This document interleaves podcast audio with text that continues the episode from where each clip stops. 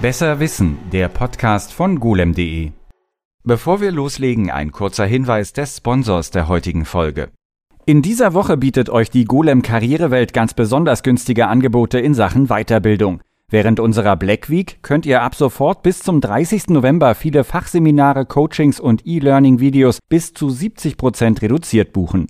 Ob Anti-Hacking-Workshop, Einführung in Programmiersprachen oder Zertifikatskurse. Du hast die Wahl. Nutz die Chance und mach dich zum Jahresende nochmal ein ganzes Stückchen schlauer. Alle Infos dazu findest du auf karrierewelt.golem.de.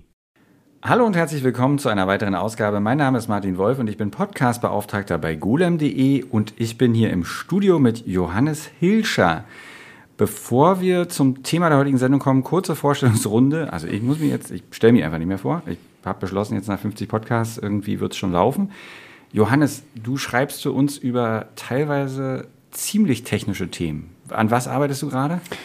Genau, also eigentlich bin ich der Erklärbär von Golem und ähm, im Moment arbeite ich an einem, äh, eigentlich an diversen verschiedenen Sachen.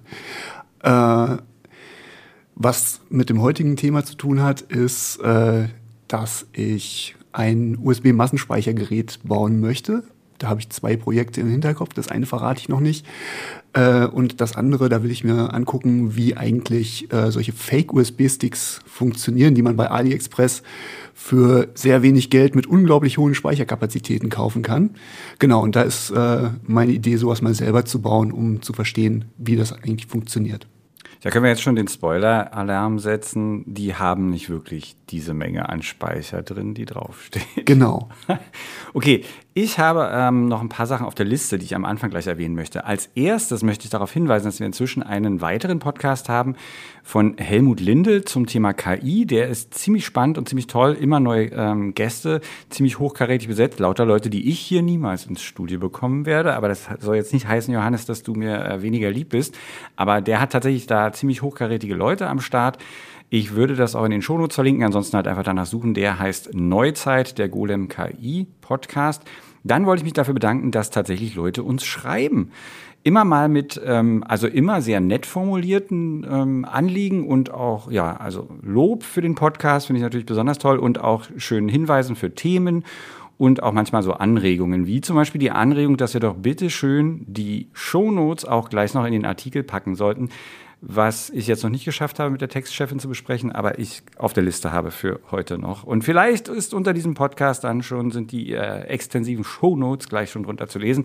Wer uns auch noch irgendwie nette Sachen schreiben möchte oder eben Themenhinweise oder ja, einfach sonstiges, kann das tun unter podcast.golem.de. Unser heutiges Thema ist USB und passend zum Thema haben wir hier auf dem Tisch mehrere Geräte, älterer Bauart zu stehen. Äh, ich möchte jetzt nicht weiter darauf eingehen, wieso die hier stehen, aber hier steht unter anderem ein Power Mac 7600 und ein Amstrad Portable Computer PPC 512. Und wenn man sich da mal die Ports hinten anguckt, dann ist da neben den üblichen Verdächtigen für Video oftmals eine ganze Menge an Zeug, das man heute einfach überhaupt nicht mehr braucht, und zwar wegen USB. Also der äh, Portable PC hat 1, 2, 3, 4, 5 Ports hinten dran. Das sind äh, teilweise Expansion Boards, dann ist ein Parallelport dabei, ist ein serieller Port dabei. Alles Mögliche. Der ähm, Apple-Computer hat natürlich ein paar proprietäre Apple-Schnittstellen ähm, für zum Beispiel die Tastatur, ADB. Also einfach fantastische Idee. Äh, dieser ADB-Kram. Du, du guckst so skeptisch. Ich äh, habe mich nie großartig mit Apple-Computern äh, beschäftigt. Also ich war immer PC-Kind. Ah, okay. Ja, dann kennst du ADB nicht. Ähm, PC, hatte, PC hatte PS2, ne? Ja, erst gab es diesen äh, alten DIN-Anschluss und dann äh, PS2, das war schon das modernere. Also ich habe ADB schon mal gehört, aber ich äh, weiß jetzt nicht, was technisch dahinter steckt. Genau, ADB ist tatsächlich eigentlich gar nicht, also zumindest so rein vom praktischen Aspekt her gar nicht mal so schlimm. Also man kann zum Beispiel die Tastatur anschließen und an der anderen Seite der Tastatur hat das Ding ebenfalls so einen Anschluss. Man kann die so in mhm. Reihe schalten, dann kommt die Maus an die Tastatur, man hat nur ein ah, okay. Kabel und so. Sowas konnte man mit PS2 zum Beispiel nicht machen. Aber worauf ich hinaus wollte, ist, dass diese Rechner eine erkleckliche Menge an Schnittstellen besitzen, die heutzutage überflüssig sind und zwar und zwar durch eine einzige Schnittstelle, nämlich USB. Ich habe natürlich das golem.de Archiv durchsucht und habe 14.157 Artikel gefunden, die mit USB getaggt waren. Und der erste Artikel zum Thema USB handelt von einem Amiga. Also damit habe ich jetzt ungefähr gar nicht gerechnet. Mhm. Der ist vom 14. März 98, 21.42 Uhr. Der Amiga lebt. Pre-Box Power PC mit Amiga OS 3.1. Und da steht dann irgendwas über einen vielleicht erscheinenden ähm, PowerPC Amiga drin. Aber der erste richtige Artikel, wo es nochmal, also um das wirklich darum geht, wie USB heute bekannt ist an den PCs, ist vom 24. März 98 und hat die Headline USB in den Startlöchern. Und da geht es darum, dass fast alle Hersteller inzwischen auf der CeBIT die neuen USB-Produktlinien vorgestellt haben, aber noch nicht veröffentlicht haben, weil sie nämlich noch auf den Start von Windows 98 warten. Und ja, also so war so war's da. Wann hast du das erste Mal von USB gehört? Kannst dich erinnern? Als ich noch jünger war, da hatte ich äh, das Hobby. Damals gab es noch äh, von Vobis und ähm, einem anderen äh, Computeranbieter, der mir jetzt nicht mehr einfällt. Compact? Nee. Nee, aber da gab es immer Zeitungsbeilagen mit äh, Computerwerbung. Und da war mein Hobby, mir da Computer zusammenzustellen. Und darüber habe ich das halt dann das erste Mal gesehen. Also äh, ich komme vom Land, da gab es relativ spät erst Internet, also über die Telefonleitung natürlich schon, aber es äh, war meinen Eltern lange zu teuer. Äh, und ähm, dadurch bin ich halt damit auch relativ spät erst in Kontakt gekommen. Dadurch kannte ich halt lange sowas nicht wie äh, Newsseiten oder äh, irgendwelche ähm, Foren oder sowas. Und das heißt, du hast dann äh, die, die Zeitungsbeilagen äh, durchstöbert und bist auf USB gestoßen. Genau. Aber kannst du dich erinnern, was du da gedacht hast, was das jetzt sein könnte? Oder? Ich, also ehrlich gesagt, war ich früher äh, bei solchen Sachen ultra konservativ. Also äh, USB fand ich doof, äh, DVI fand ich anfangs doof, weil ich gedacht habe, VGA tut's doch auch. Ähm, also ich konnte damit überhaupt nichts anfangen. du hast immer gedacht, das kann doch nicht sein, dass die hier so neue Standards, also das gibt's ja wohl gar nicht. Ich kann es mir, ja, ich kann es mir ehrlich gesagt nicht vorstellen, weil du einfach ein auch total technologisch sehr offener Mensch bist. Ähm, da hast du dich offenbar zum äh, zu, zu, einer, zu, einer offeneren Sichtweise äh, hast du dich dahin entwickelt? Oder? Ja, na, das kommt äh, aber auch dadurch, dass ich mich dann über die Zeit viel mehr mit der Technik auseinandergesetzt habe. Ne?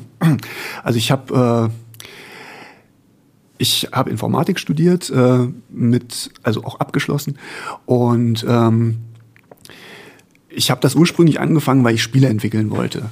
Und habe dann aber im Studium gemerkt, dass äh, die äh, ganze Rechentechnik eigentlich mindestens genauso spannend ist. Und dadurch bin ich halt immer tiefer äh, dann da reingekommen und habe mich äh, dann halt auch mit äh, den wirklich elektrotechnischen Grundlagen auseinandergesetzt. Und ähm, ich finde es immer sehr spannend, äh, wenn man solche Sachen dann auch äh, wirklich mal selber benutzen kann. Wenn das nicht was ist, was da irgendwo in äh, einem teuren Gerät drinsteckt, was man überhaupt nicht anfassen kann, sondern äh, wenn man auch die Möglichkeit hat, selber damit zu arbeiten. Ich hoffe, wir kommen noch ein bisschen zu USB-Bastelei. Ähm, ich fange jetzt aber trotzdem, oder ich mache jetzt nochmal den geschichtlichen äh, Rückblick. Aber da frage ich dich auch gleich erstmal, dein erster PC, hatte der schon USB? Also mein erster ja. Äh, Habe ich gestern äh, nochmal drüber nachgedacht. Das, äh, das war die erste ähm, Duron-Generation von AMD und der hatte, der hatte USB. Ähm, ich bin mir allerdings gerade gar nicht sicher, das muss 1999 oder 2000 gewesen sein. Aber der erste PC, den meine Eltern dann hatten, der hatte das noch nicht. Also mein erster PC war irgendein höher getakteter, übertakteter 486er, der hatte das nicht. Und mein erster eigengekaufter Computer für sehr viel Geld, ein Laptop, damals für über 3000 Mark, muss so 2000 rum gewesen sein, der hatte dann schon USB 1.1. Womit wir, wo wir gleich noch drauf kommen, aber so, vor USB, also der, was ich gerade schon gesagt habe, ne? man kennt das ja hier irgendwie 1000 äh, irgendwelche komischen Standards ähm, die alle irgendwie unterschiedlich sind und die vor allem auch jetzt nicht sonderlich zuverlässig waren. Es gab zum Beispiel Sachen, die darf man dann nicht während des Betriebes ein- und ausstecken, was aber natürlich nicht dran steht. Also, mhm. ne, das ist also, also alles, was so mit Kabeln oder äh, so Ports oder so zu tun hat, war furchtbar obskur. Also war so mein Eindruck immer damals. Ja. Also ich ne, äh, wieso kann ich einen Drucker über parallel anschließen, aber seriell äh, normalerweise nicht? Wieso gibt es überhaupt zwei solche Dinger? Also das äh, äh, ist für jemanden, der von außen da irgendwie raufguckt, ergibt das alles überhaupt gar keinen Sinn. Das ist natürlich alles historisch gewachsen, logischerweise. Aber es hat halt nicht dazu geführt, dass Leute irgendwie jetzt sehr einfach damit umgehen konnten. Die hatten alle ein paar Vor- und ein paar Nachteile. Und ein Standard, der relativ früh schon ähm, sich entwickelte, äh, war SIO von Atari, und zwar 1978. 45, vor 45 Jahren hat ein Mann namens Dick, ich kann den Namen nicht aussprechen, Dick, Dick, Dick, Josef. Josef, da Josef. Ich kann es nicht sagen, Joseph C. Dicour, Dicour, Dicour. wir verlinken in den Shownotes. Der Mann, der hat dann noch sehr viele an, an vielen anderen Standards mitgearbeitet, der hat bei Atari gearbeitet und Atari hatte ähm, damals ein Problem, dass sie, in, also äh, andersrum, Rechner, die allerersten Rechner, die auf den Markt kamen und zusammengebaut waren, waren unter anderem die von Apple, die Apple II. Und die, es gibt in den USA natürlich eine Behörde, die überwacht halt die Funkvorschriften zum Funk, die heißt mhm. FCC. Und die hatten ziemlich strikte Vorschriften darüber, was so ein Gerät machen darf und nicht. Und wenn du an deinem Gerät logischerweise, was man damals dann hatte, einen Ausgang hattest, der zum Fernseher, ein Kabel zum Fernseher führte, dann gibt das natürlich ähm, äh, Funkstrahlung, mhm. also, ne, strahlt das so vor sich hin. Und ähm, das fanden die nicht cool. Und ähm, also Apple war dann der Meinung, okay, ähm, das hier ein Verfahren zu erfinden, äh, um da durchzukommen, wird super teuer, verzögert die Einführung des Computers. Und sie haben halt beschlossen, sie haben dann einen Port und die Verkäufer müssen eine Box von außerhalb zuliefern und die hat dann diese HF, dieses HF-Teil drin, womit du das dann anschließen kannst. Und damit hatten die das vom Tisch und mussten sich nicht mehr drum Clever. kümmern. Ähm, das heißt also, dass, dass Apple sozusagen technisch gesehen also keine Fernsehsignale erzeugt hat und musste halt diese Tests nicht machen. Atari hingegen, die dann auch mit ihrem Computer auf den Markt kommen wollten, wollten sich, also denen wurde klar gemacht, auch von den Verkaufsketten, dass das ausfällt. Mhm. Also ne, du kannst ja, also die großen äh, äh, Kaufhäuser oder so, die haben gesagt, also wir stellen hier nicht eine Kiste rein, wo du dann noch eine Kiste kaufen musst. Kapiert ja auch keiner. Ja. Ist ja irgendwie auch logisch. Und er hat dann ähm, daran geforscht und hat halt, äh, äh also für Atari sozusagen dann gearbeitet an den, an den äh, Portstandards und hat unter anderem dann halt dieses SIO-Protokoll, dieses SIO, diese SIO-Schnittstelle und das dazugehörige Protokoll erfunden. Und das konnte schon damals mehrere Geräte, auch so Jay-Z-Chaining und alles Mögliche, mhm. ähm, äh, konnte das anschließen. Und er hat, also der, der Nachteil war aber, dass die Geräte ihre eigene Logik mitbringen mussten. Ja, naja, ja. das ist ja auch bei äh, USB dann so. Also genau. Deshalb ist USB auch relativ spät dann erst gekommen. Das ist einer der Gründe, ne? Genau. Weil das halt auch super, es ist halt einfach super teuer, in die, genau. also oder war es damals, diese Logik einzubauen. Also zum Beispiel in den, äh, es war üblich, dass in den, in den äh, Diskettenlaufwerken, die du extern angeschlossen hast, war ein kompletter Prozessor drin. Hm. Beim, beim, ich glaube, beim C64 konntest du sogar Mathematik an den Prozessor auslagern von der, von der hm. äh, Ja, sowas habe ich auch im Kopf. Floppy. Also, das war einer der Vorgänger äh, Atari Sio und anderer Vorgänger SCSI. Sagt ihr das hm. noch was? Ja, klar. Genau 86 eingeführt worden, Small Computer System Interface. Hört sich schon so nett an, finde ich. Und war eigentlich auch ein ziemlich beliebter Standard, vor allem weil er auch schnell war. Ähm, hatte irgendwie bis zu 5 Megabyte pro Sekunde und das 1986 ist natürlich mhm. ordentlich. Und dann kannst du eine Festplatte anschließen und ja. War aber halt immer teuer, weil äh, du das bei den meisten Mainboards als äh, Erweiterungskarte dazu kaufen musstest. Weißt du, warum das nicht dann einfach schon da war? Ich meine, warum diesen ganzen anderen Kram, den musstest du ja auch irgendwie verbauen. Da hätte man ja gleich Skasi nehmen können? Naja, ich, also einerseits denke ich aus historischen Gründen, äh, weil äh, beim IBM-PC, da war halt, ja, im Prinzip, die meisten Sachen waren halt möglichst äh, günstig. Ne? Und dadurch sind halt auch diese ganz einfachen äh, 9 und 25-poligen Steckern dann äh, zustande gekommen. Und ähm, SCSI, wenn ich das jetzt richtig im Kopf habe, brauchte halt immer eigentlich einen eigenen Controller. Mhm. Ähm, und wenn ich mich jetzt so erinnere, diese Controller-Karten, die waren auch recht teuer. Mhm. Also äh, das war zwar immer damals, als ich angefangen habe, mich für Computer zu interessieren, auch noch, äh, dann ich sag mal, der Goldstandard. Ich wollte gerade sagen, der Goldstandard. Ne? Genau. Also SCSI, wenn du SCSI dran hattest, dann, oh wow, wir Genau. haben einen SCSI USB, äh, Quatsch, den SCSI ähm, CD-ROM-Lauf, also nicht, äh, nicht zum Schreiben, sondern nur zum Lesen. Aber das war natürlich ein Knaller. Also Na, und die Festplatten äh, waren halt auch deutlich schneller. Aber ähm, ich meine, das wären. Ich habe jetzt gerade so 160 Mark vor Augen, was der billigste Controller gekostet hätte. was eine Menge Aber- Geld war. Ja, ja. Kannst du dich an andere, Stand also hast du mit anderen Standards vor USB noch so großartig zu tun gehabt? Kannst du dich an irgendwas Furchtbares oder Gutes erinnern? Ähm, nee, tatsächlich eigentlich nicht. Weil, äh, also das Älteste, was ich jetzt äh, selber äh, mal im Einsatz hatte, waren halt diese DIN-Stecker bei den Tastaturen, ähm, die es noch vor PS2 gab. Äh, und die Maus war damals noch an den seriellen Port angeschlossen, was halt super unpraktisch war. Mäuse, ja. Genau. Und ähm, die hatten halt auch immer äh, dann Schrauben dran, dass man die richtig festmachen konnte. Ich meine, damals hat man einen Computer nicht so oft äh, auf und abgebaut. Der erste Computer, den ich zur Verfügung hatte, der hatte nicht mal eine Netzwerkkarte. Also da konnte man nicht mal mit äh, zu Freunden gehen, äh, um was zusammen zu spielen oder so. Das war halt wirklich ein Gerät, das stand die ganze Zeit an, an einer Stelle. Das ist mir neulich auch aufgefallen. Ich habe äh, aus äh, Gründen einen DDR-Computer und der hat natürlich auch eine Tastatur und die wird durch einen furchtbar proprietären Mokel-Anschluss ähm, angeschlossen, der so Klickdinger an der Seite hat, dass du die auch nicht rausreißen kannst, was ja eigentlich nicht so verkehrt wäre, aber das ganze Ding ist also einfach so also schlimm konstruiert, dass ich schon geschafft habe, schon zweimal geschafft habe, die Pins beim Reinstecken zu verbiegen. Oh. Die, da gucken die so Pins an und, und das ist halt so schnell äh, passiert, dass das verbiegt. Und erst dachte ich, naja, was für ein Konstruktionsfehler. Und dann dachte ich aber auch, ja, hm, also diese 300 Kilo schwere Tastatur, die wird jetzt auch nicht so oft an- und abgesteckt worden sein. Man hat das damals einfach wahrscheinlich Ja. gar nicht so oft gemacht. Also, ja. Gut, wir sind, wir landen im Jahr 1994, wo der USB-Standard, also wo die Entwicklung anfing, gab es halt erste Vorabversion. Und dann gab es tatsächlich 1996 USB 1.0. Und das war ein Flop. Also, das wollte offenbar niemand.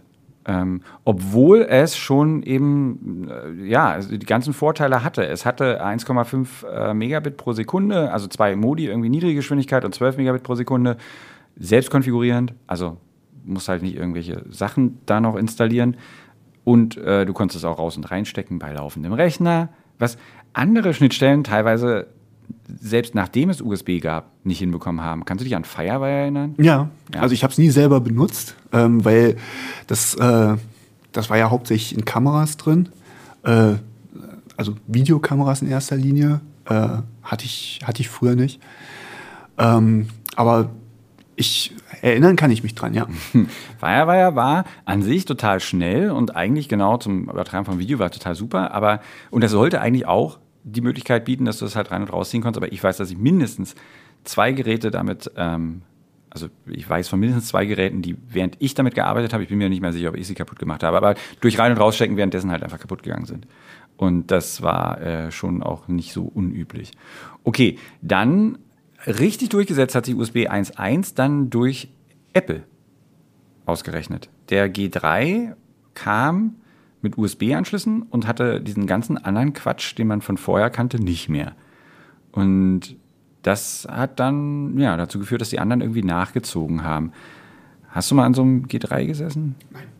Okay. Ich, also ich weiß, dass sie meiner Tochter damals, also als sie noch klein war, hatte sie einen. Äh, also da, als sie noch klein war, da war der aber auch schon alt. Ähm, aber ja, äh, das ist ein tolles Gerät. Und dann kommen wir zu USB 2.0, was wahrscheinlich die meisten Leute dann, das dürfte für eigentlich die meisten wahrscheinlich. Also ich weiß, dass 1.1, ich meine, mein alter Laptop hatte auch 1.1 und man konnte einen USB-Stick auch irgendwie reinstecken, aber so richtig schnell war das alles nicht und so, also richtig super praktisch war es nicht. Ich weiß nicht, man hat vielleicht eher auch noch durch die, durch die hohen Preise von den ähm, Speicherchips eher noch, noch andere Wechselmedien benutzt. Genau, das, äh, das war damals ja auch gar nicht äh, das Szenario. Also die Ursprungsidee von, äh, von USB war ja diese ganzen äh, komischen Steckerformate, die auch überhaupt nicht äh, dafür gemacht waren, dass du die im Betrieb ein- und ausstecken kannst. Ne, ähm, das erkennt man schon, wenn man äh, sich so einen USB-Stecker mal anguckt. Der hat zwei längere Pins. Das sind äh, äh, Strom, also die Stromversorgung, also Masse und äh, 5 Volt. Und ähm, bei äh, den ganzen alten mehrpoligen Steckern, da sind die alle gleich lang. Also da hat man halt irgendwas genommen, was da war. Äh, und der USB-Stecker, der ist ja extra nochmal entwickelt worden. Also da muss man halt auch auf ein paar Sachen achten, wenn man sowas Hotplug-fähig machen möchte. Aber wieso ist das dann so mit den zwei längeren? Was bedeutet das? Na, äh, dass du erstmal die äh, Spannungsversorgung herstellst, damit es dann nicht zu irgendwelchen, ähm, äh, zu irgendwelchen undefinierten Zuständen kommt oder äh, zu irgendwelchen äh, äh, Strömen, die in die falsche Richtung gehen. Also dass zum Beispiel irgendein Strom, irgendein hoher Strom über die Datenpins abgeleitet wird. Ah, und dann irgendwelche Logik zerstört. Genau. Alles klar. Das heißt also, da ist, da ist nachgedacht worden und dann anscheinend ja eben auch über die, also man hat dann, ist dann schon auch davon ausgegangen, dass das öfter ein- und ausgestöpselt wird. Also im Gegensatz Ja, zu zum ja. Beispiel diesen DIN-Steckern, die hast du ja wirklich, äh, die konntest du ja teilweise auch schwer rausbekommen. Die Mhm. anderen, die du schon erwähnt hast, die sogar zum Anschrauben vorgesehen war, USB, definitiv, sieht auch komplett anders aus als alles andere vorher. Also da gucken dich keine hohen Pins Genau. mehr an oder irgendwas. Ja. Also es war ja äh, auch das Entwicklungsziel, dass der Stecker möglichst einfach sein soll und äh, ich sag mal idiotensicher. So, ja, aber nicht verdrehsicher. Naja, äh, da gab es ja von der Zeit mal, äh, dann äh, hatte einer von den Entwicklern von Intel ähm, in einem Interview gesagt, dass das halt bewusst äh, so war, weil ein verdrehsicherer Stecker teurer geworden wäre. Aber du kannst ja, also um einen USB-Stecker verkehrt rum reinzustecken, da brauchst du schon wirklich grobe Gewalt. Nein, aber du musst, also ist dir schon mal passiert, dass du auf Anhieb, wenn du nicht wusstest, wie die Buchse herum ist, dass du auf Anhieb geschafft hast, den blöden Stecker reinzustecken? Es ist, naja, ist dann Also schon ein meine- Zufallsexperiment. Das ist, es ist immer falsch. Es ist wie mit dem Marmeladenbrot, was immer auf die belegte Seite fällt. Also da weiß ich nicht. Also teurer, ich weiß nicht. Haben Sie, hat er denn, also ich habe das Interview tatsächlich nicht gelesen, hat er es denn als, im Nachhinein als Fehler eingesehen oder bezeichnet? Oder Das weiß ich jetzt auch nicht, ich glaube nicht. Hm. Aber ähm, du meinst ja eben schon, dass äh, USB am Anfang eigentlich kein Erfolg war. Denn äh, du hast halt, du hast halt das Problem, du kannst ja nicht einfach nur äh, einen neuen äh, Verbindungsstandard auf den Markt bringen, sondern es müssen dann halt auch die, äh, die entsprechenden Zubehörteile da sein. Und ähm, das war zum Beispiel äh, ein bisschen komplizierter. Äh, also eine USB-Maus ist komplizierter als äh, eine, Eine äh, eine Maus, PS2-Maus, ja. weil äh, die einen anderen, äh, einen anderen Controller-Chip braucht. Und ähm, von daher denke ich, war es gar nicht so verkehrt, da die äh, finanzielle Hürde äh, ein bisschen niedriger zu legen. Ach, dass dann die, die Hersteller wenigstens am Stecker sparen konnten. Genau. Nicht, okay. Okay. Nachdem USB 1.1 dann also irgendwie zunehmend an Akzeptanz irgendwie gewonnen hat, gab es dann auch relativ schnell USB 2. Also 2000 wurde das schon veröffentlicht mit 400, 480 Mbit pro Sekunde. Mhm. Okay. Schon ein ganz schöner Sprung, ne? Also das ist ein Riesensprung. Aber man muss halt dafür, äh, dazu sagen, ähm, also USB nutzt ja äh, sogenannte differenzielle Signale. Und ähm, dafür waren die 1,5 beziehungsweise 12 äh, Megabit pro Sekunde am Anfang sehr wenig. Und äh, also äh, auf differenziellen Signalen, da basieren sämtliche äh, Verbindungsstandards, die wir aktuell nutzen. Also PCI Express basiert darauf. Ähm, dann äh, die ganzen äh, Standards zur Anbindung von Bildschirmen, also HDMI, DVI. Äh, also HDMI ist nur eine Weiterentwicklung von DVI. Ich meinte eigentlich DisplayPort. Ähm, also im Prinzip alles, was äh, heute eine kabelgebundene Anbindung ist, nutzt differenzielle äh, Verbindungen. Was heißt das, differenzielle Verbindung? Das bedeutet, dass ich nicht nur eine Signalleitung habe, sondern äh, ich habe zwei und da wird immer ein umgekehrtes, äh, ein umgekehrter Spannungspegel drauf übertragen. Ähm, das heißt, äh, ich übertrage auf äh, dem einen Leiter eine etwas höhere Spannung, auf dem anderen eine etwas niedrigere und ähm, die Daten werden dann nicht über den Spannungslevel einer Einzelleitung kodiert, wie das äh, bei den ganzen Vorgängern der Fall war, äh, sondern durch die Differenz dieser beiden äh, Spannungswerte. Das hat diverse Vorteile, dadurch ist das äh, unanfäll unanfälliger gegen Störstrahlung. äh, also elektromagnetische Inter Interferenzen. Ähm, weil äh, bei, wenn ich nur einen, äh, einen Spannungspegel habe, dann kann der durch so eine Interferenz angehoben werden oder abgehoben äh, oder abgesenkt. Und ähm, dadurch entsteht dann relativ leicht ein Bitfehler. Wenn ich aber die äh, beiden differenziellen Leiter nah genug zusammen verlege, dann wirkt sich die Interferenz auf beide ungefähr gleich aus. Das heißt, die Pegel werden zwar verschoben, aber der Abstand bleibt gleich.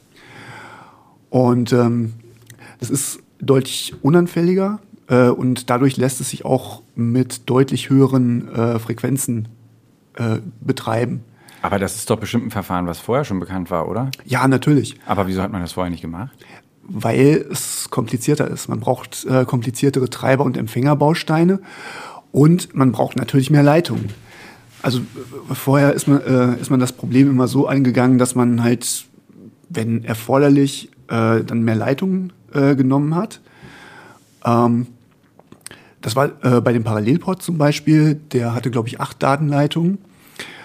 Und äh, die Herausforderung war dann aber, dass ja trotzdem die Anforderungen an die Verbindungsbandbreite äh, gestiegen sind über die Zeit. Und das lässt sich halt irgendwann mit äh, parallelen Strukturen nicht mehr abbilden. Also das heißt halt ein Stecker, der irgendwie 80 Pole irgendwie hat. Das wäre die eine Möglichkeit. Oder man muss halt höher takten und dann äh, bekommt man aber andere äh, Probleme. Also es ist nicht nur die Signalintegrität, sondern äh, man hat dann auch Laufzeitprobleme, äh, weil man eigentlich die einzelnen äh, Leiter alle möglichst gleich lang machen müsste. Das wird halt, je mehr äh, Leiter ich habe, wird das umso schwieriger. Ähm, das hat man grundsätzlich auch, wenn man wie bei PCI Express mehrere Leiter parallel äh, benutzt. Die sind dann aber nochmal anders äh, aufgeteilt. Da lässt sich das dann einfacher lösen, als wenn ich ein Byte auf acht äh, Leiter verteile. Aber ich nehme an, dass ein Punkt auch ist, dass, so wie du gerade gesagt hast, also wenn er dann da höher taktest und alles, das wäre wahrscheinlich mit der Hardware damals auch. Also es wäre halt überkandidelt gewesen, das zu machen, weil das, was dann da angeschlossen ist, eh in 90 Prozent der Fälle gar nicht so eine Datenmengen jetzt benötigt oder verarbeiten kann. Ja, genau, das waren halt die ursprünglichen äh, Geräte. Ähm, aber tatsächlich, also äh, USB ist, ist ja eine serielle Schnittstelle. Ähm, auch wenn es jetzt nicht äh, immer so bezeichnet wird, aber die Datenübertragung ist seriell, weil ich äh, ursprünglich erstmal nur ein, ein äh, Signalpaar hatte. Das heißt, da kann ich immer nur ein Bit äh, übertragen. Und ähm, das wird dann halt auch relativ schnell äh, der limitierende Faktor, weshalb dann äh, USB 2.0 eingeführt worden ist. Äh, als dann nämlich Leute auf die Idee kamen, man könnte ja auch ähm, Sachen dran anschließen, die eine höhere Bandbreite brauchen. Das, was halt vorher äh, mal mit Firewire gelöst worden wäre, das, den Marktbereich wollte, äh, wollten sich die USB-Leute natürlich auch erschließen. Dann äh, brauche ich natürlich äh, eine höhere Bandbreite und entsprechend mehr Takt. Und ähm, also äh, die, die äh, ganzen seriellen Verbindungen, die wir heute nutzen, die laufen mit mehreren Gigahertz Bit-Takt. Also äh, das sind ähm, bei PCI Express sind es äh, 8 Gigahertz jetzt bei schon schon bei der schon bei PCI Express 3.0. Ähm, ich glaube jetzt 16 bei 4.0. Also äh, und dann kommt man da auch irgendwann nicht mehr weiter. Dann muss man noch andere verrückte Sachen machen, wie zum Beispiel Signale mit mehreren äh, Spannungspegeln. Wir unterbrechen hier noch einmal für den heutigen Sponsorenhinweis. In dieser Woche bietet euch die Golem Karrierewelt ganz besonders günstige Angebote in Sachen Weiterbildung. Während unserer Black Week könnt ihr ab sofort bis zum 30. November viele Fachseminare, Coachings und E-Learning-Videos bis zu 70 Prozent reduziert buchen. Ob Anti-Hacking-Workshop, Einführung in Programmiersprachen oder Zertifikatskurse. Du hast die Wahl. Nutz die Chance und mach dich zum Jahresende nochmal ein ganzes Stückchen schlauer. Alle Infos dazu findest du auf karrierewelt.golem.de. Wir kommen noch zu den moderneren Anschlüssen. Ich ähm, gehe noch kurz auf eines gab, also was ich mich immer gefragt habe, warum gibt es kein drahtloses USB? Gab es. Mhm. Wireless USB 2005 für drahtlose Netzwerkkommunikation über kurze Entfernungen bis 10 Meter mit 480 Mbit pro Sekunde. Hat sich null durchgesetzt. Ja, na, ich denke, äh, weil es halt für kleine Geräte, also Mäuse, Tastaturen und so weiter, ähm, relativ uninteressant war, weil es schon Bluetooth gab. Äh, beziehungsweise viele Hersteller setzen ja auch auf irgendwelche proprietären 2,4 Gigahertz Lösungen. Und äh, naja, aber ich meine, es gab ja, haben wir ja gerade jetzt schon gesagt, ne, es gab ja dann auch zum Beispiel, Apple hat Firewire ja auch unterstützt, also so wie sie USB unterstützt haben. Und klar, jetzt könnte man sagen, die einen das haben vielleicht unterschiedliche Einsatzzwecke, aber kann es vielleicht auch daran liegen, dass dann da, dass das auch wieder so Kostenfragen sind. Vielleicht gab ja. es billig Bluetooth-Chips und die waren in der Menge verfügbar und dann hat man gesagt, warum sollte man jetzt diese anderen dann kaufen und versuchen darauf zu setzen, wenn die anderen nicht, vielleicht das nicht machen, dann ist man nicht kompatibel zu denen. Und klar, ähm, wenn ich einen, wenn ich einen Funkstandard habe, der USB heißt, dann nehme ich an, dass der genau wie der normale USB-Standard so ziemlich mit allem funktioniert. Und dann tut mhm. er das aber vielleicht gar nicht. Und dann wird es halt kompliziert. Und dann denkt man sich, okay, dann kann man es auch bleiben lassen. Ja, also äh, die Kostenfrage ist auf jeden Fall immer ein Punkt. Also ich wüsste nicht, dass äh, Wireless USB mal in irgendeinem PC oder Laptop integriert worden wäre. Das heißt, ich hätte immer erstmal noch ein zusätzliches Modul gebraucht. Ähm, dann muss es natürlich auch das Gerät, was ich dran anschließen möchte, äh, unterstützen. Ich glaube, das gab es mal bei ein paar externen Festplatten, die das äh, konnten. Aber das macht es halt alles teurer, aufwendiger. Und das hat offensichtlich nie dann diese kritische Masse erreicht. Ebenso wie Bildübertragung per USB. Also ich meine, mhm. heute, wir, wir kommen noch zu den aktuellen Anschlüssen, kommen wir ja noch, aber, aber äh, es gab tatsächlich und es gibt im USB-Standard ist, ist eine Bildübertragung mit drin vorgesehen. Und ich weiß, dass ich das, ich, ich habe vorhin überlegt, wofür ich das benutzt habe. Ich weiß, dass ich es ausprobiert habe und total toll fand, dass es funktioniert, bis ich dann die Maus bewegt habe. Das ist halt ein grundsätzliches Problem, äh, dass es ein Bussystem ist. Ne? Also das heißt, alles, was da an Daten drüber geht, das teilt sich da die Verbindung. Und es gibt da zwar, äh, also eigentlich soll das Betriebssystem sich darum kümmern, dass das alles zusammenpasst.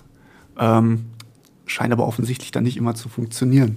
Also ich kann mich erinnern, ich hab, äh, war erst total ähm, davon angetan und dachte, Wahnsinn, ist toll, dass ich das jetzt machen kann und dass das überhaupt funktioniert. Aber ja, es, äh, die, die, es ruckelte furchtbar und es war halt einfach, ich glaube, es selbst Schreiben war irgendwie kompliziert über diesen über dieses Ding. Ich, vielleicht fällt mir noch ein, wofür ich das benutzen wollte, aber es muss ja irgendwas sehr, also es war auf jeden Fall was Obskures. Nicht so obskur. USB on the go gab es dann. OTG.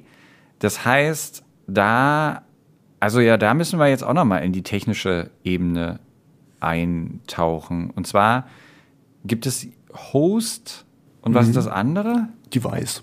Genau. Also du, ne, du, also es gibt eine klare Aufteilung. Genau. Das, das gibt auch vor, wer was machen darf. Also äh, es gibt immer nur einen Host und bis zu 127 Devices. Ähm, und ein Device darf von sich aus keine Daten übertragen. Das, äh, alle Kommunikation geht vom Host aus. Das heißt, der Host, ähm, der äh, kann die angeschlossenen Geräte abfragen und ähm, der fragt dann auch, was die beispielsweise für Kommunikationsanforderungen haben. Das heißt, wie viele Daten die wie oft in der Sekunde äh, übertragen möchten. Und danach plant er dann, wie er dann die Geräte durchgeht und von denen die Daten abfragt.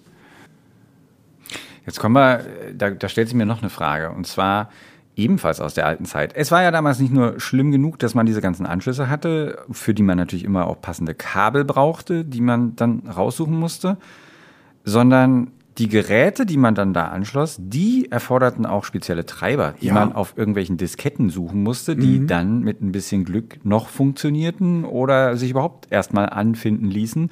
Oder ähm, wenn man das Betrieb, also genau, wenn man wagte, das Betriebssystem zu wechseln, dann, dann war ja sowieso alles total schlimm. Mhm. Das fiel ja mit USB auch alles weg. Bringen die alle ihre Treiber mit? Haben die die irgendwo gespeichert? Na, alles ja nicht. Also äh, es gibt durchaus auch noch Geräte, für die, äh, für die du einen Treiber brauchst, ne? zum Beispiel einen Drucker. Ähm, aber es gibt äh, sogenannte Geräteklassen und da sind äh, Geräte zusammengefasst, die die gleiche Funktion haben. Und zum Beispiel eine Maus oder eine Tastatur, die funktionieren ja grundlegend immer gleich. Also eine Maus schickt immer irgendwelche XY-Koordinaten plus ein paar Knöpfe. Eine Tastatur schickt immer irgendwelche Keycodes. Und da war halt die Überlegung, ähm, das kann man ja auch alles standardisiert zusammenfassen, dass die alle nach dem gleichen Prinzip ihre Daten übertragen. Ähm, und dann brauche ich am Ende nur einen äh, Treiber, der fest zum Betriebssystem gehört. Äh, dasselbe bei äh, den USB-Massenspeichern. Die funktionieren alle auf die gleiche Art. Die sind zwar unterschiedlich umgesetzt, haben unterschiedliche Speicherchips drin, äh, sind unterschiedlich schnell, äh, haben möglicherweise noch eine Verschlüsselungsfunktion. Ähm, aber die grundlegende Funktion ist immer, immer die gleiche. Und ähm, dafür gibt es halt diese Geräteklassen, die dann äh, teilweise zumindest auch einen generischen Treiber haben. Das ist ah. der Grund, weshalb äh, du deine Maus an deinen Computer anstecken kannst, ohne einen Treiber zu installieren. Aber auf der anderen Seite muss das jedes Betriebssystem, das das machen möchte, muss das alles wissen. Genau. Also du musst praktisch, äh, wie, wie, kann ich mir das vorstellen? Hält das Betriebssystem wie so eine Art Bereich vor für USB, wo der ganze Krempel drinne aufbewahrt wird und dann muss es das immer abfragen oder, oder wie, wie, wie äh, ist das? Ja, na, also es gibt ein Betriebssystemmodul, was äh, sich nur um die USB-Verbindung äh, kümmert. Ähm, da gibt es auch eine standardisierte Schnittstelle zu den äh, Ein-Ausgabe-Komponenten. Ähm, das sind die Host-Controller. Das, wenn man, wenn man mal Steuerung Alt entfernen gedrückt hat und dann äh, sich seine Hardware über sich an der steht da dieser Host-Controller. Genau, das genau, ist das. Ah, genau. Das ist dann das, was äh, die eigentliche Kommunikation mit den Geräten äh, umsetzt. Und das Betriebssystem ist dann nochmal äh, drauf aufgesetzt dann. Und äh, das holt sich quasi dann äh, die Daten von dem Host-Controller, beziehungsweise sagt dem, dass ein bestimmtes Gerät angesprochen werden soll. Also ich bin, ich bin bei allem total begeistert davon, wie einfach das funktioniert. Und ich kann mir das auch überhaupt nicht mehr vorstellen, wie es vorher war, weil man irgendwie dran gewöhnt ist. Man äh, ich kann jetzt auch Linux anschmeißen und kann die gleiche mhm. Tastatur auch da benutzen. Es gibt keinen, keinen Unterschied zwischen den Rechnern. Nichts meckert oder äh, macht irgendwas Komisches, wenn ich es anschließe. Die meisten Sachen funktionieren. Und selbst wenn du sagst, ja, Druckertreiber, also ich kann mich auch nicht erinnern, dass ich mir jetzt großartig Druckertreiber installiert habe, aber sie sind ja auch standardisiert inzwischen, oder? Nee, tatsächlich äh, holen sich die Betriebssysteme die einfach selber. Also das, das merkst du tatsächlich eher dann unter Linux. Ähm, wo du dich dann erstmal noch kümmern musst, dass äh, der passende Treiber da ist. Ach. Und äh, tatsächlich als Linux-Nutzer achtest du auch viel mehr auf die Druckermarke. Okay. So, dann jetzt hier Tipps aus der Realität, bessere, oh, machen wir Werbung für Druckermarke. Ach komm, sag einfach, was ein guter Drucker ist. Oder eine, oder eine Marke, die, die, die einen besseren Linux-Support hat. Das ist ja nicht, heißt ja nicht. Also ich bin da nicht auf dem äh, aktuellen Stand. Ne? Ich habe seit Jahren einen HP-Drucker, okay. weil äh, früher die HP-Treiber immer so mit die besten waren. Ich hatte davor einen Samsung-Drucker. Der Samsung-Treiber war grausam. Die Samsung-Drucker waren halt günstig. Ähm, und den Samsung-Treiber musste man sich damals noch äh, irgendwo von Samsung runterladen und dann äh, selbst kompilieren und als Kernel-Modul installieren. Klingt fantastisch. Ähm, ja. Nicht besonders einsteigerfreundlich und äh, von, von HP gibt es halt einfach ein fertiges Treiberpaket. Also okay, das Einzige, wo ich mich erinnern kann, dass ein, äh, ein Treiber immer mal nötig ist, ist für meine, für meine externe Soundkarte, die Focusrite. Also der lädt man sich halt einmal. Also die würde auch funktionieren ohne, die funktioniert genau. nur nicht sonderlich gut ohne. Genau, das, und, äh, das ist halt, das ist aber ein interessanter Punkt, ähm, weil das genau äh, auch einer der, äh, einer der Punkte ist, äh, der USB so flexibel macht. Ich habe zwar diese generischen Klassen, also du sagst halt, die Soundkarte funktioniert auch ohne Treiber, weil es auch dafür eine generische Klasse gibt. Die hat aber offensichtlich irgendwelche Zusatzfunktionen noch, die dann herstellerspezifisch sind, äh, für die der Hersteller dann einen eigenen Treiber anbietet. Und das ist halt die, äh, die, die Möglichkeit, die USB bietet, ähm, dass ich als äh, Gerätehersteller noch über die äh, standardisierten Funktionen eigene äh, da reinpacken kann. Und das kann ich auch ganz klar trennen, weil äh, die Geräte, die haben auf, äh, na, auf, auf, Software, auf, auf unterster Software-Ebene äh, haben die dann sogenannte Verbindungsendpoints. Das ist äh, wie äh, bei, bei Netzwerkverbindungen die Ports. Und die können einzeln angesprochen werden. Und dadurch äh, kann dann äh, der Betriebssystemtreiber oder der Herstellertreiber genau die jeweilige Funktion ansprechen. Jetzt haben wir lauter positive Sachen erwähnt. Jetzt kommen wir zum, zu den schlimmen Sachen. Ich habe ja gerade also, oder ja schon erwähnt, dass das eigentlich mit diesem Steckerwirrwarr aufgeräumt hat, bis es ist das dann nicht mehr getan hat. Es gibt ja nicht nur unseren schönen USB, der heißt USB-A, ne? Der Stecker, Genau, den, immer, den wir meinen, wenn wir USB sagen, oder Genau, das ist der jetzt immer rechteckige. gemeint haben, der rechteckige, ja, der nicht verdrehsicher ist. Es gibt aber dann auch USB B, glaube ich. Und es gibt, also Genau. man kann das raussuchen. Ich packe das mal in die Shownotes, es gibt schöne Übersichten und einer der schlimmsten Anschlüsse, würde ich mal sagen, ist USB, ist äh, äh, Micro-USB. Also Mini-USB ist schon schlimm, aber Micro-USB setzt dem Ganzen noch die Krone auf, finde ich. Findest du? Ja. Warum? Ne, Der, der vereint alle Nachteile von so einem kleinen, muckeligen Mhm. Ding, ohne irgendwie großartig Vorteile zu haben. Der ist auch nicht verdrehsicher. Ja. Dafür furchtbar fummelig, super anfällig. Also dafür, dass das ein, das ist nun wirklich ein Stecker, der dafür gedacht ist, dass er ständig raus und reingesteckt wird. Ja. Dafür ist er viel zu fummelig und, und auch viel zu schnell äh, zu zerstören. Also ich wüsste jetzt nicht, was, also weiß nicht, was fällt dir ein positiver Aspekt an Micro-USB ein? Da bin ich mal gespannt. Nee, tatsächlich auch nicht. Äh, Also ich habe ich hab einfach bis jetzt noch nicht so sehr über die Nachteile nachgedacht. Ähm, Aber tatsächlich, die Stecker sollen eigentlich mehr Steckzyklen aushalten als die Mini-USB-Stecker.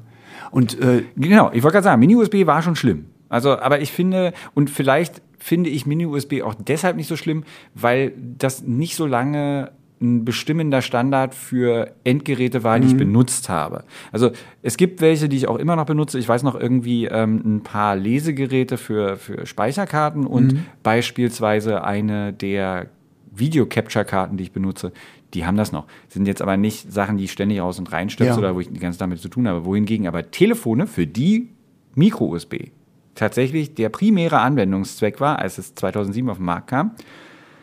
Das war der absolute, also ich fand es schlimm, bis, zum, bis zur letzten Minute.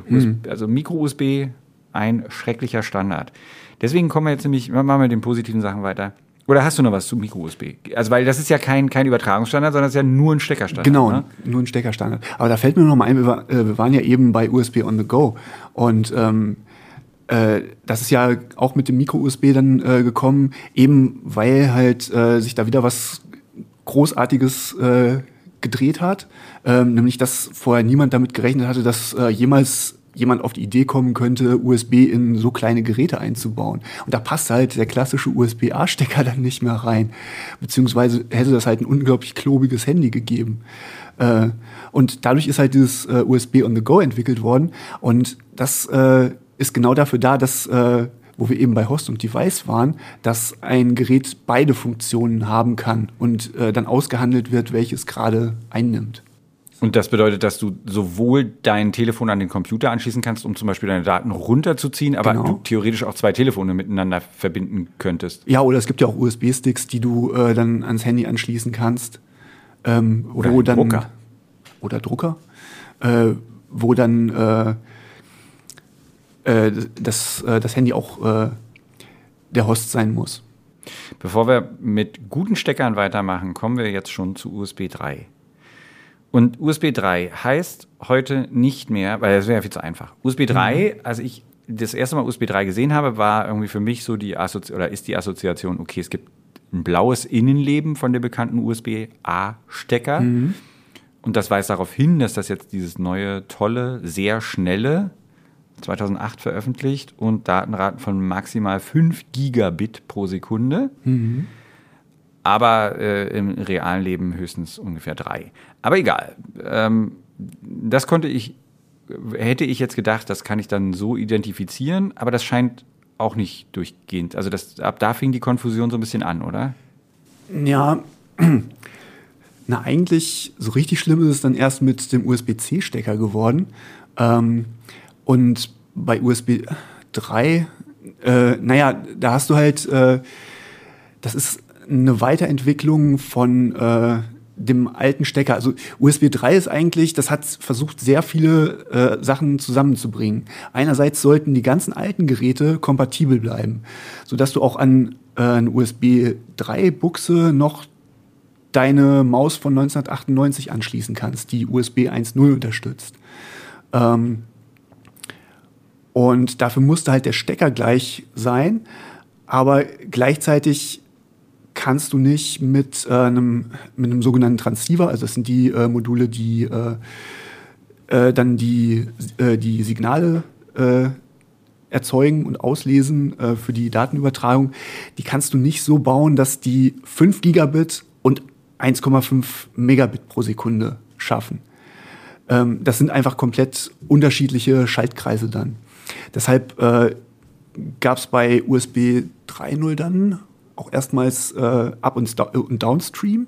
Also, äh, dass äh, die, die Signalleitungen nicht mehr in beide Richtungen funktioniert haben, sondern nur noch in eine. Und ähm, um den Stecker kompatibel zu halten, äh, ist der Stecker halt so umgebaut worden, dass der nicht mehr nur die vier alten Signale hat, sondern dann noch zusätzlich, oh, ich weiß gar nicht genau, wie viele es sind, aber die, die liegen halt noch weiter hinten. Da muss man wirklich äh, ganz genau reingucken, dass man die sieht. Ähm, da gibt es noch eine zweite Ebene mit Leitern. Und äh, dadurch passt halt der Stecker trotzdem immer noch in alles Alte und äh, äh, trotzdem gibt es die Möglichkeit, äh, die neuen Signale da unterzubringen. Und das ist eigentlich das Hauptproblem, dass es halt äh, dann zwei verschiedene äh, Gruppen von Signalpaaren gibt. Was auch erklärt, wieso ich vielleicht zum Beispiel ein USB 3 tolles Gerät, irgendeine schnelle Festplatte oder irgendwas, oder SSD inzwischen dann wahrscheinlich schon äh, ab einem bestimmten Punkt angeschlossen habe und trotzdem eine total magere Datenrate bekommen habe, weil das Kabel zwar irgendwie von außen sieht das alles gleich aus, genau. aber in Wirklichkeit brauchst du ein anderes Kabel. Und genau. es gibt auch keine Möglichkeit, das irgendwie zu umgehen oder irgendwas, sondern du kriegst halt dann nur das raus, was du. Genau, also äh, ein, ein, vollwertiges USB 3-Kabel äh, braucht halt äh, die zwei Leiterpaare für USB 3, also die 5 Gigabit Leiter, dann äh, noch die, äh, das alte USB bis 2.0 Leiterpaar äh, plus die Spannungsversorgung. Und die Spannungsversorgung ist dann, also das ist 5 Volt die ganze Zeit über gewesen? Ne? Genau. Und äh, hier dann schon 900 Milliampere. Ist das viel? Das kommt drauf an. Also, ich meine, kann man da noch dran lecken? Mm, also, wenn das tatsächlich durch deinen Körper fließt, äh, bei 5 Volt na, es kommt ja auch, äh, es kommt ja auch auf die Spannung drauf an, wie viel Strom überhaupt fließen kann. Ne? Der Körper hat ja einen bestimmten äh, ja. Widerstand und ähm, bei 5 Volt, da ist das eigentlich noch relativ egal. Okay, also ähm, da kriege ich noch keine gefeuert. Außerdem, naja, wahrscheinlich für Sie, ist wahrscheinlich eine, sowieso eine dumme Frage. Und deswegen machen wir mit anderen Sachen weiter. Ähm, die, also man hätte jetzt gedacht, also oder ich hätte gedacht damals dann, okay, es ist 3-0, bis man das ausreizt, bis das wirklich irgendwie so ist, dass das nicht mehr äh, äh ausreicht, wird das schon eine Weile dauern. Hat es aber gar nicht. So ziemlich mhm. schnell danach, äh, drei, vier Jahre später, gab es schon USB 3.1. So. Und spätestens ab da bin ich ausgestiegen. Also ich war, dann habe ich keine Ahnung mehr. Ich weiß nicht, was was ist und mhm. warum das jetzt nun so sein muss und da bin ich auch nicht alleine mit. Na, da gibt es dann ja auch noch mal äh, eine zusätzliche Variante. Es gibt ja USB 3.1 1x1 äh, und 2x2. Also äh, da hat man dann nochmal die Anzahl der, äh, der differenziellen Leiterpaare erhöht. Das heißt, ähm, der Standard ist derselbe, aber es gibt noch mal, man kann noch mal mehr äh, Signalleitungen einbauen. Und, in den äh, Stecker sozusagen. also Stecker, wie diese genau. hinten versteckten, die wir gerade schon hatten, da können dann noch welche dazukommen. Genau. Ah, okay. Wobei ich bin mir gar nicht sicher, ob das beim äh, USB-A-Stecker geht oder ob das nur noch mit USB-C geht. Jetzt sind wir schon bei USB-C mhm. gelandet, aber ich will das nur, ich will den Sack nur kurz zumachen, mhm. die, äh, weil das alle verwirrt hat und nicht nur mich, also dich anscheinend nicht so sehr, mich schon und also alle, die ich kenne auch, äh, haben sie dann beschlossen, sie machen es einfacher, indem sie Gen dahinter setzen und dann noch irgendwie eine Zahl, weil das ja die Sache vereinfacht. Äh, ich bin mir nicht sicher. Ja, also äh, so durchdacht wie USB äh, etwa mit den Geräteklassen ist, so wenig durchdacht ist es schon immer bei den Namen gewesen. Also da hat äh, nie jemand drüber nachgedacht. Ne? Da gab es ja dann, äh, also USB 1.1 war dann Full Speed, dann als nächstes gab es High Speed, USB 3.0 war Super Speed was soll dann kommen? Also ich glaube, das äh, kommt auch ein bisschen daher, dass halt die Namen einfach ausgegangen sind. Hyperspeed hätte man doch noch haben ja, können, ja? Aber was kommt nach Warp Hyperspeed? Speed. Warp Speed. also ich glaube, ja, ähm, hier nochmal der Aufruf, bitte äh, Ideen für neue USB-Namenskonventionen, podcast.gulem.de. Wir sind jetzt bei USB-C gelandet. USB-C, der Retter, also ich finde schon irgendwie so ein bisschen der Retter meiner äh, Kabelwelt auf jeden Fall. Mhm. Als das rauskam, weiß ich noch ganz genau, und die ersten Geräte dann hier in, den Redak in der Redaktion aufschlugen mit ähm, Typ C Anschluss, dachte ich, okay, jetzt sind wir an einem Punkt angelangt, wo wo es wirklich schön wird. Wenn das, das ist eine schöne, also ich, ich weiß wirklich noch genau, dass ich dachte, das ist ein Ausblick in eine schöne Kabelzukunft, wenn und, und oder Steckerzukunft, äh, wenn sich das durchsetzt, was es wo ich mir ziemlich sicher war, dass das würde, dann es gibt kein Verdrehen mehr. Es gibt einen kleinen, mhm. kompakten Stecker, der irgendwie acht Millionen Zyklen vermutlich durchsteht. Also weiß man ja natürlich vorher nicht, aber es sah mir halt so aus. Es kann an alle Geräte eingebaut werden, sowohl an mhm. den Laptop als auch an das Telefon. Und es ist jetzt auch egal, also wie das ist. Genau, und das war tatsächlich, ist das noch gar nicht so lange her. Also 2012 vorgeschlagen und 14 erst angekündigt. So kurz ist das erst. Naja, obwohl, ja. 14 ja auch schon fast zehn Jahre. Ja. Hm. Ja, okay, alles klar. Aber ja, was ist dein, dein, dein Ansatz zu C? Wie, wie fandest du das? Ich finde es tatsächlich auch schön. Also ähm, ich habe äh also ich, ich, äh, ich arbeite ja sehr gern mit dem Raspberry Pi Pico und der hat äh, halt noch einen Micro-USB-Anschluss und dann habe ich äh, zum Beispiel ein FPGA-Board, das hat einen USB-C-Anschluss. Das ist schon angenehmer, ja. Definitiv. Also ein Grund, warum das angenehmer ist, ist natürlich, dass USB inzwischen weg ist von, das ist ein Signalkabel. Ja. Also spätestens mit USB-C ist der Punkt erreicht, wo einfach alles Mögliche damit, also in dem Fall natürlich äh, hauptsächlich ja auch Stromversorgung genau. darüber laufen kann. Das heißt, ähm, im Moment sehe ich hier gerade USB 4.0 wären dann 240 Watt und 5 Ampere. Okay, da kann man nicht mehr dran lecken. Nee, das. Also kann man schon, also, aber dann wahrscheinlich nur einmal. Naja, es sind trotzdem nur 20 Volt maximal. Ja. Ähm, und nee, Quatsch, stimmt gar nicht. Es sind mittlerweile deutlich mehr, 42 Watt mit 5 Ampere funktioniert nicht mit äh, 20 Volt. Ähm, das ist das normale USB Power Delivery. Worauf ich hinaus wollte, ist, wir können Laptops damit laden, genau. wir können ähm, Telefone natürlich damit laden, wir können tonnenweise Daten damit übertragen, wir können es nicht falsch rum reinstecken, also jedenfalls nicht, dass ich wüsste. Und ähm, wir können inzwischen im Gigabit pro Sekunde Bereich Daten übertragen. Dafür muss man aber halt auch immer das passende Kabel haben, ne? So, jetzt kommt, genau, jetzt kommt das, worauf du, glaube ich, noch hinaus wolltest. Das, es ist zwar dann so gewesen, dass diese ganze Steckersache nicht mehr so schlimm war, aber das heißt noch lange nicht, dass das Kabel dann okay ist, oder? Genau. Also USB, äh, USB-Kabel mit USB-C-Stecker, die gibt es ja in einem unglaublich weiten Preisbereich. Also ich würde fast sagen von einem bis 100 Euro. Ähm, ich denke, es wird kein Problem, 100 Euro für ein USB-Kabel auszugeben. Und ähm, das hängt aber genau daran, dass äh, bei den Kabeln nicht vorgegeben ist, was die können müssen. Also es gibt zwar Vorgaben, wenn ein Hersteller da irgendein bestimmtes äh, Logo dran machen möchte, zum Beispiel, dass äh, Power Delivery mit 240 Watt unterstützt wird. Dann gibt es da Vorgaben für die, äh, für die Stärken der Leiter. Ähm, und äh, wenn bestimmte Geschwindigkeitsangaben dran geschrieben werden, dann muss natür müssen natürlich auch die entsprechenden äh, Signalpaare vorhanden sein. Aber grundsätzlich ein ganz billiges äh, Kabel, das ist ein USB 2.0 Kabel. Weil da die ganzen äh, Signalpaare, die ab äh, USB 3 dann dazugekommen sind, nicht drin sind. Also jeder, jedes Signalpaar kostet Geld. Ähm, und äh, deshalb sind halt die hochwertigen Kabel auch verhältnismäßig teuer. So, und 100 Euro sind natürlich viel zu niedrig angesetzt. Ich habe hier vor mir ein High-End-Audio-Kabel von Nordost Frei, Frey, I don't know, USB 3.0, 660 Euro. Naja, gut, das ist dann. Oder Fidata, äh, du könntest ja auch das Fidata HFU 2 kaufen, äh, sehr exklusiv für 329. Das ist nur noch die Hälfte. Ja, aber, aber da, ja. da, steht schon wieder Audio dran, das da sind dann Audiophil. Audio ja, okay, genau, genau. Also, äh, wenn du Audiophil haben möchtest, dann kannst du immer noch eine Null dranhängen. Okay.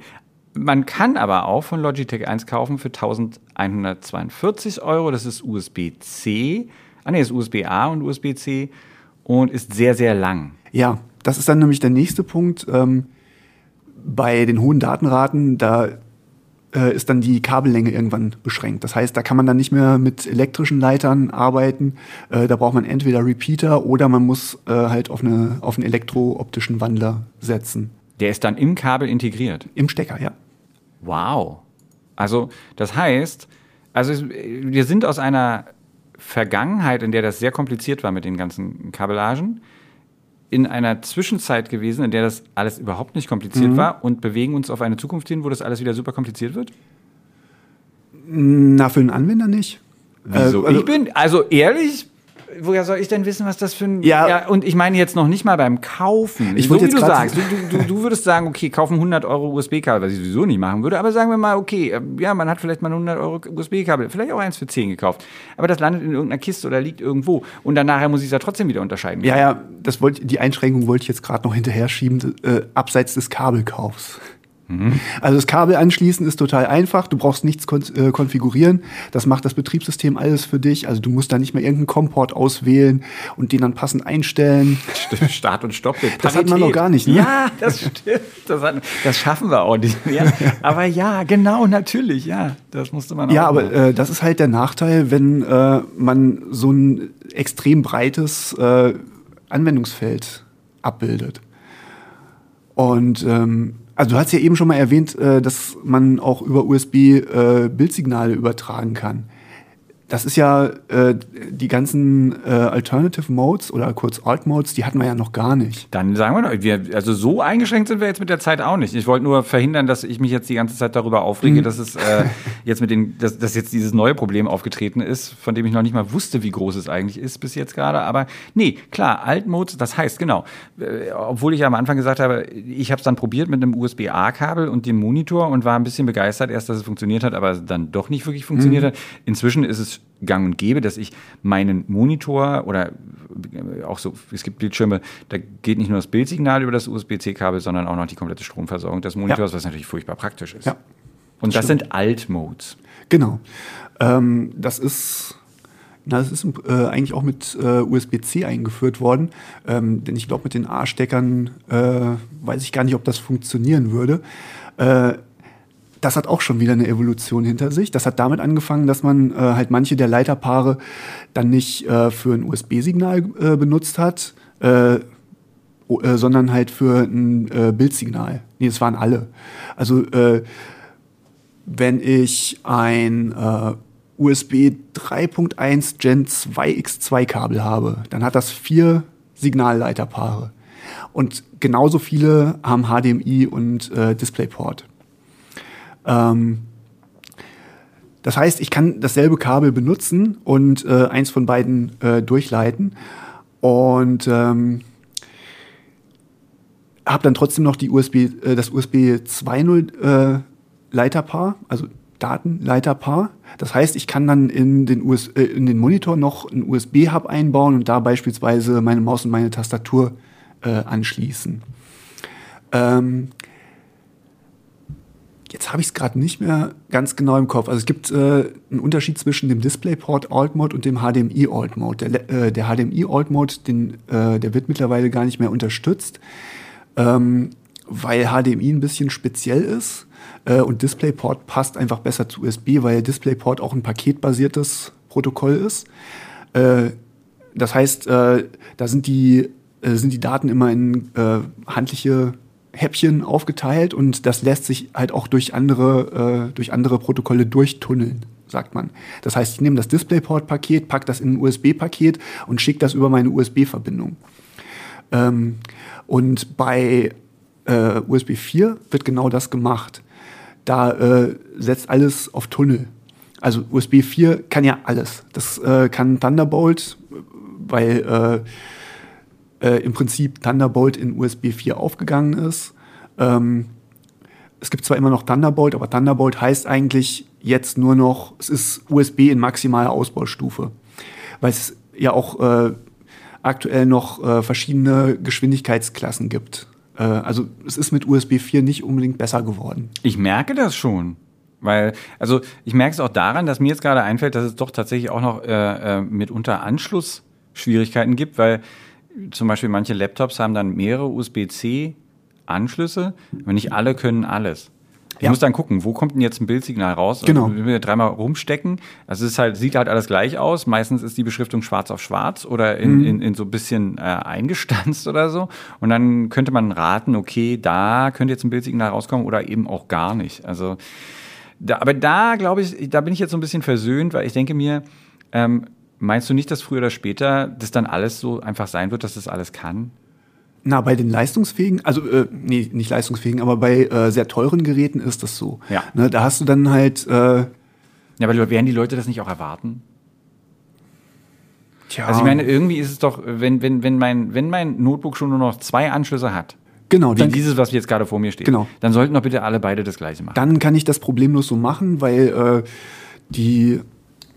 Also ich habe jetzt heute Morgen äh, noch was geschrieben über ein, einen Prozessor von Intel, der für nächstes Jahr geplant ist. Der hat zum Beispiel äh, drei Ports USB 4, die auch Thunderbolt 4 können. Das heißt, die haben die maximale Ausbaustufe. Das heißt, der Prozessor unterstützt jetzt schon die ganze Sache. Ne? Also ich habe, wir sind gekommen von, wir haben Controllerkarten von SCSI, die teuer sind, zu, das ist alles integriert in Genau. meiner CPU. Ne? Naja, das ist ja äh, allgemein der Trend gewesen, dass man, äh, im, äh, dass man alles im Prinzip, was äh, früher mal auf verschiedene Steckkarten verteilt war, dass man das alles auf äh, die Platine des Prozessors draufgepackt hat.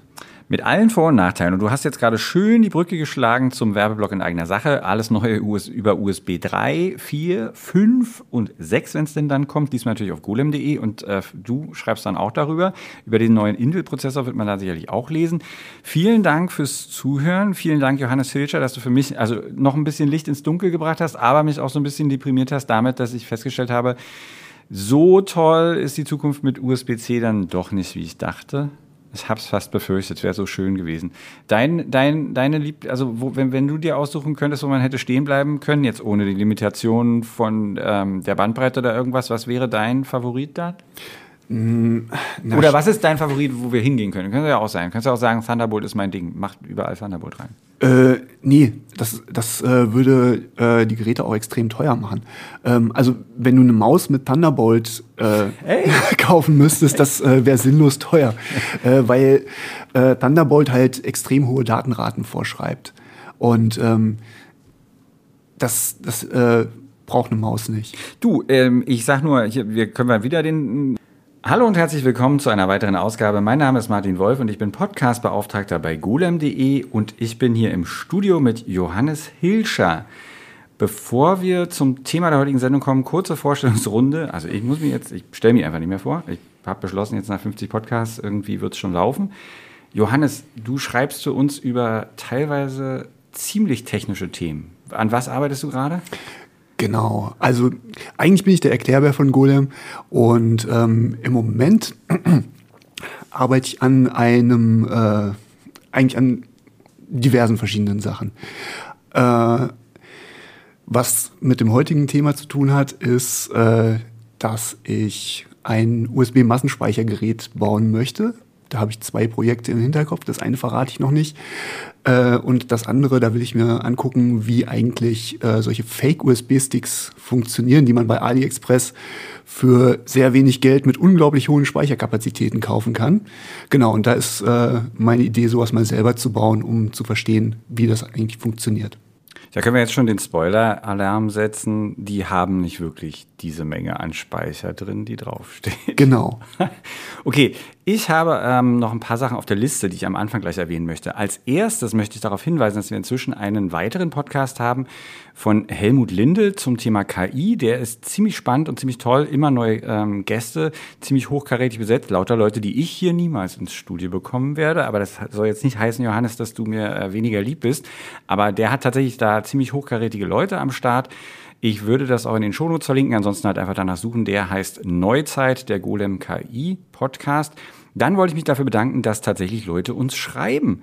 Immer mal mit, ähm, also immer sehr nett formulierten ähm, Anliegen und auch, ja, also Lob für den Podcast finde ich natürlich besonders toll und auch schönen Hinweisen für Themen und auch manchmal so Anregungen, wie zum Beispiel die Anregung, dass wir doch bitte schön die Shownotes auch gleich noch in den Artikel packen sollten, was ich jetzt noch nicht geschafft habe, mit der Textchefin zu besprechen, aber ich auf der Liste habe für heute noch. Und vielleicht ist unter diesem Podcast dann schon, sind die äh, extensiven Shownotes gleich schon drunter zu lesen.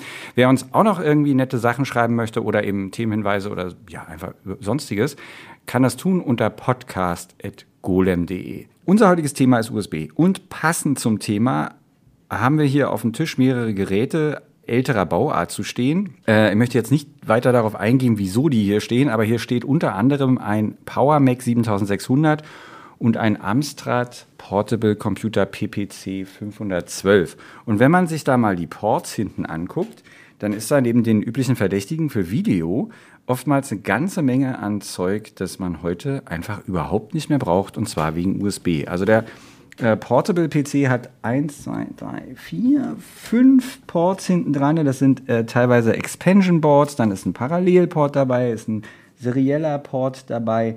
Alles Mögliche. Der ähm, Apple-Computer hat natürlich ein paar proprietäre Apple-Schnittstellen ähm, für zum Beispiel die Tastatur, ADB. Also einfach fantastische Idee, äh, dieser ADB-Kram. Du, du guckst so skeptisch. Ich äh, habe mich nie großartig mit Apple-Computern äh, beschäftigt. Also ich war immer PC-Kind. Ah,